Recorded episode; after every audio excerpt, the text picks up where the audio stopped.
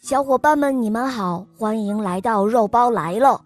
我是你们的好朋友鼹鼠阿贝。凡是听过《萌猫森林记》的小伙伴都会认识我哦。今天我们小肉包节目组给大家带来的故事叫做《猴子的经验》。下面我们一起来收听故事吧。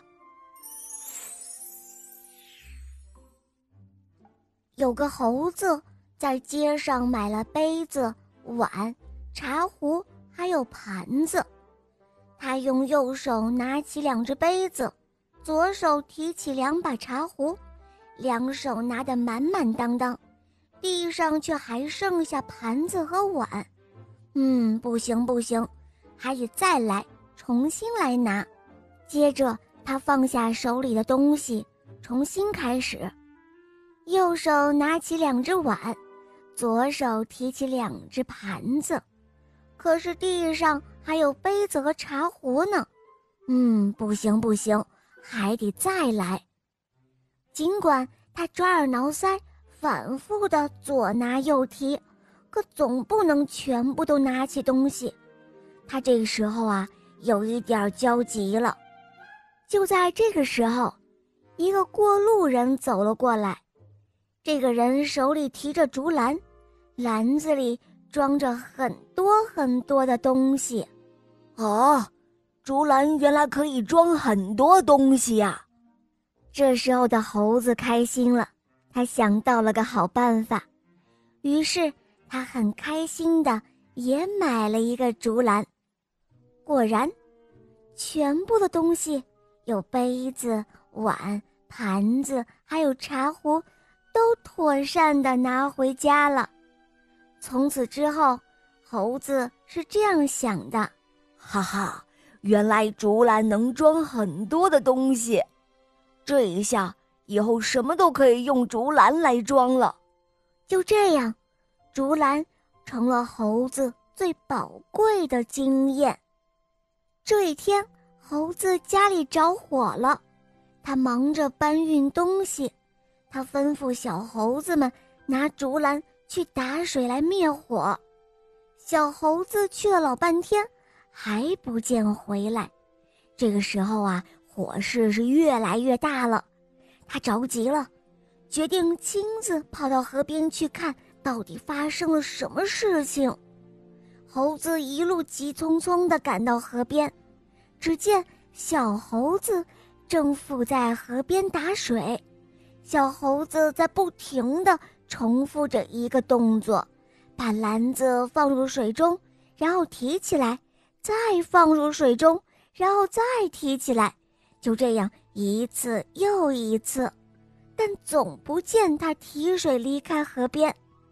这时候，这个猴子看到小猴子这样的贪玩，他很为他的不懂事感到失望。猴子顾不得听小猴子的解释了，他的火气。一下子就上来了，大声的骂道：“哦，你这个贪玩的家伙！我以为你掉到河里了呢。家里十万火急，你你还有心思在这里玩水？”还没等小猴子反应过来，大猴子就已经匆匆的把竹篮抢了过去。小猴子像挨了鞭子一样，委屈的颤抖着。抽泣着，他说：“哥哥，你冤枉我了，你冤枉我了！我没有在玩，我明明打了一篮子水，可是我一提起来就就没有了。打了半天，总是这个样子。哦，什么？净胡说八道！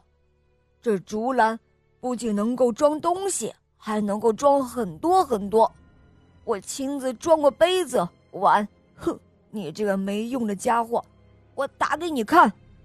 大猴子越说越生气，接着大猴子就用竹篮打起水来，结果他傻眼了，他每提起一次，水就会顺着竹篮然后流出来，一次又一次，大猴子都失败了。